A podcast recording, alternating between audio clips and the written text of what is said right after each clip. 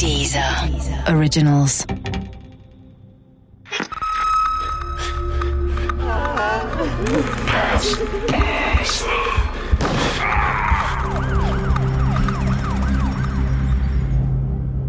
Haus des Blutes. Teil 5. David Bain, zum Zeitpunkt der Tat 22 Jahre alt, hatte eine Waffe, ein Gewehr, das ihm gehörte. Er besaß schon seit 1990 eine Waffenlizenz. Die Waffe selber kaufte er im Februar 1993. Er bewahrte sie in seinem Zimmer auf. Seinen Eltern, seiner ganzen Familie gefiel das nicht. Nicht die Waffe und noch weniger ihr Aufbewahrungsort. Und mit genau dieser Waffe wurden Robin, Margaret, Arawa, Laniet und Stephen kaltblütig hingerichtet. Wobei Vater Robin, wenn er wirklich Selbstmord begangen haben sollte, sich als Rechtshänder an der linken Schläfe erschossen hat. Das ist nicht unmöglich, aber sehr, sehr selten. Doch damit nicht genug. Auf der Waffe befanden sich ausschließlich die Fingerabdrücke von David. Kein einziger von seinem Vater Robin, dem zweiten möglichen Täter. Doch als die Polizisten den jungen Mann zitternd in seinem Zimmer fanden, waren seine Hände sauber. Doch trotz all dieser Beweise, trotz all der offenen Fragen, die David nicht beantworten konnte oder wollte, jetzt mal ehrlich. Ich weiß, Menschen sind zu den unglaublichsten Dingen fähig. Ja, stimmt.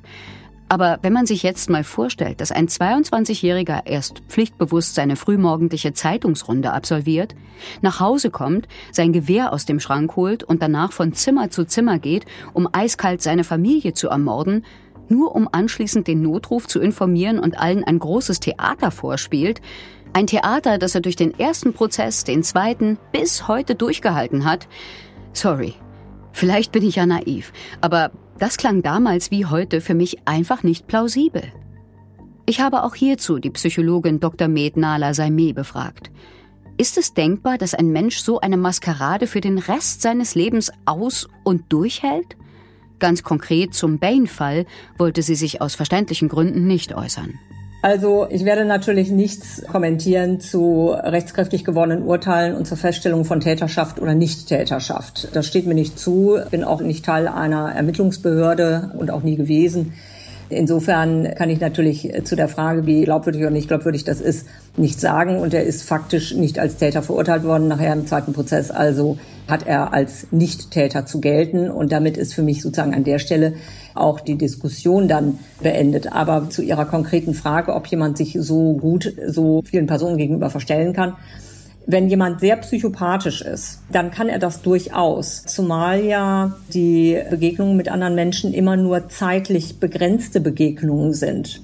Also sie müssen ja eigentlich immer nur eine relativ kurze Zeitspanne vorspielen, wer sie sind. Und sie können ja auch ein solches Delikt sozusagen im Alltag sehr weit nach hinten schieben, sodass das für ihre Alltagsinteraktion nicht relevant ist.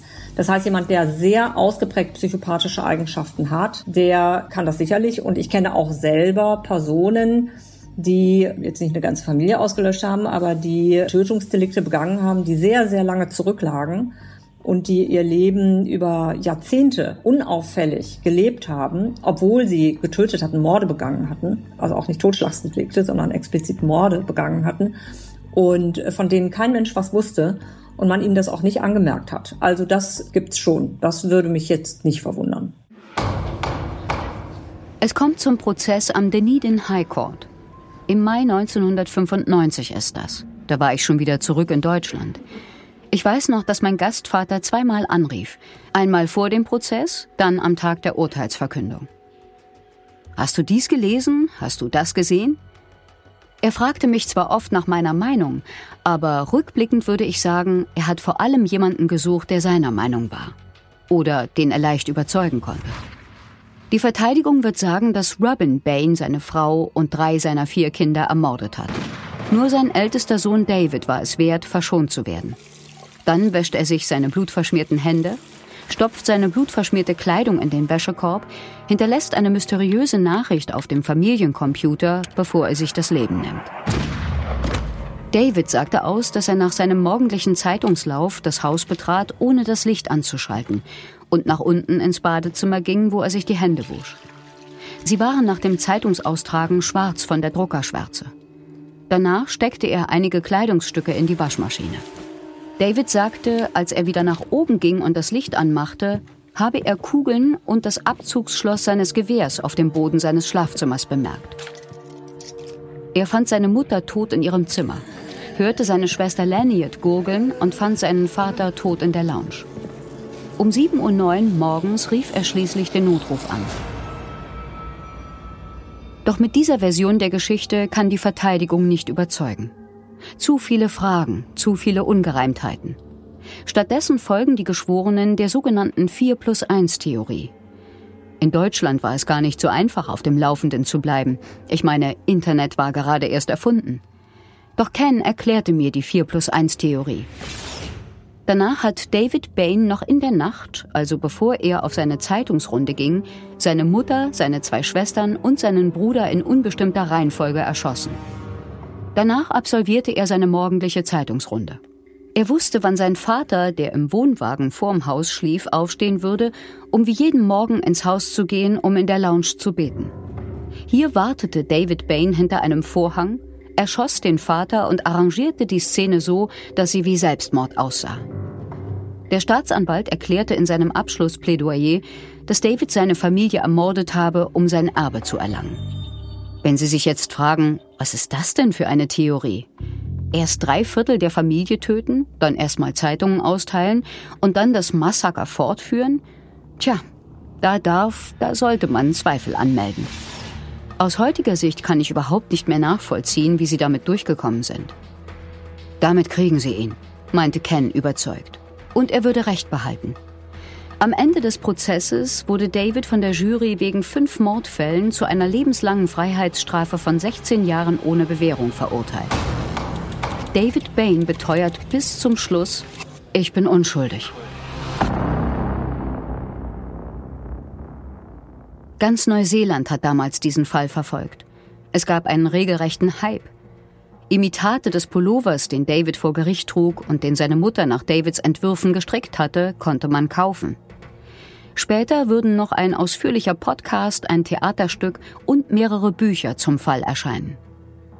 Ein Mann, der damals ebenfalls die Ereignisse verfolgte, war der ehemalige Profi-Rugby-Spieler Joe Karam, der vor allem in den 70er Jahren große Erfolge feierte. Als Joe durch einen Zeitungsartikel von dem Urteil gegen David erfuhr, fand er gleich, dass, wie er sagte, etwas mit dem Fall nicht stimmte. Er besuchte David im Gefängnis. Einmal, noch einmal, wieder. Insgesamt über 200 Mal. Je öfter er mit David sprach, desto mehr kam er zu der Überzeugung, David Bain war unschuldig. Ich weiß nicht genau warum und ich meine mich zu erinnern, dass es Joe genauso ging.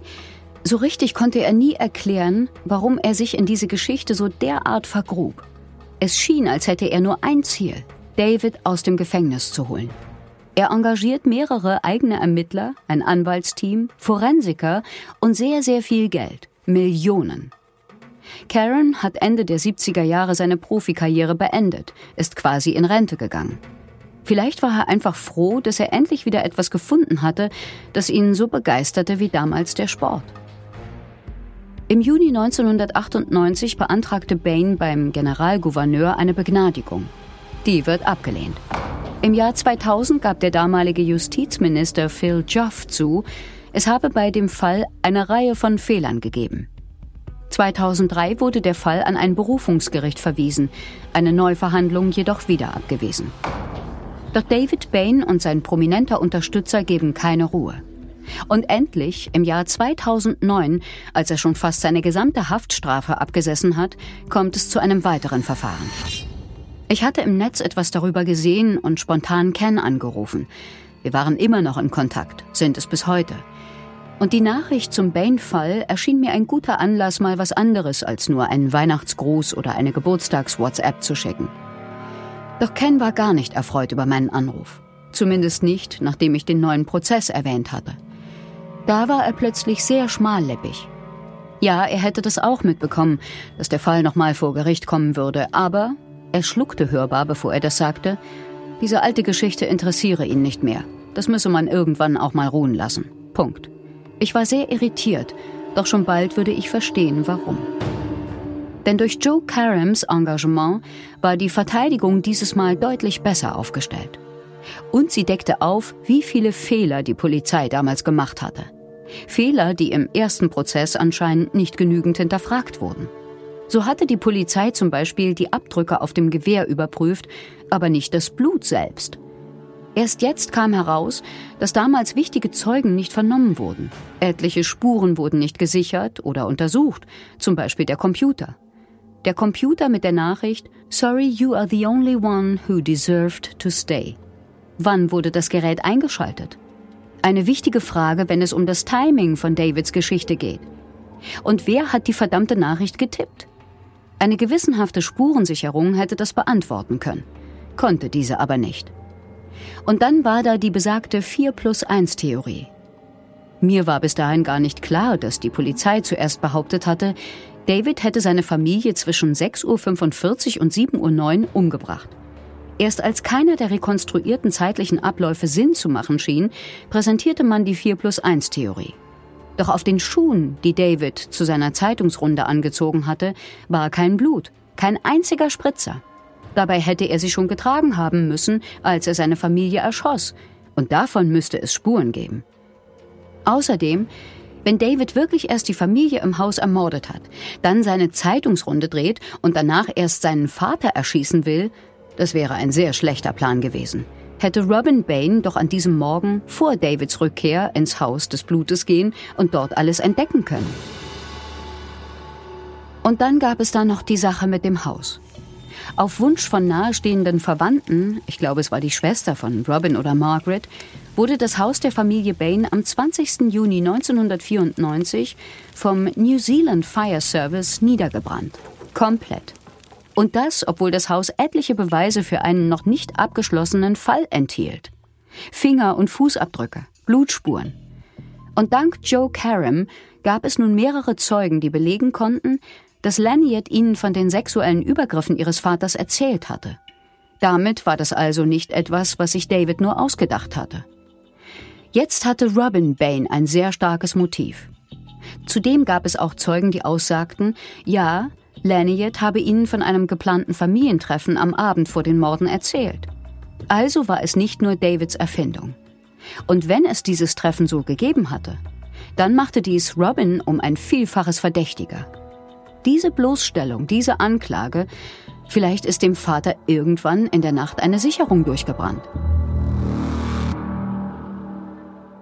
Die Wiederaufnahme des Verfahrens fand vor dem Christchurch High Court im März 2009 statt. Der Prozess dauerte ungefähr drei Monate und die Jury brauchte weniger als einen Tag, um Bain in allen fünf Fällen für nicht schuldig zu erklären. Die Rückkehr in ein normales Leben war nicht einfach, aber David schaffte es schließlich. Im März 2012 arbeitete Bain für ein Ingenieurbüro in Auckland. Im September 2012 verlobte er sich mit seiner Freundin, einer Grundschullehrerin. Zwei Jahre später kommt ihr erstes gemeinsames Kind zur Welt. Ich weiß noch, wie mein Gastvater wenige Tage nach dem Vorfall zu mir sagte, keine Sorge, die Wahrheit wird immer ans Licht kommen. Ich finde, er hat nicht recht behalten. Denn sowohl im ersten wie im zweiten Prozess wurde nie endgültig geklärt, was an diesem 20. Juni 1994 im Haus der Baines geschehen ist in den 24 Minuten bevor David die Polizei anrief. Die Wahrheit kennt nur das Haus des Blutes. Doch das ist nur noch Schutt und Asche. Das Böse ist eine Zusammenarbeit von dieser und der Apparat Multimedia. Redaktion Susanne Wündisch, Neike Pestka, Linda Achtermann und Nina Löschner. Produktion Andreas Deile, Benjamin Ritter und Dennis Steinwachs.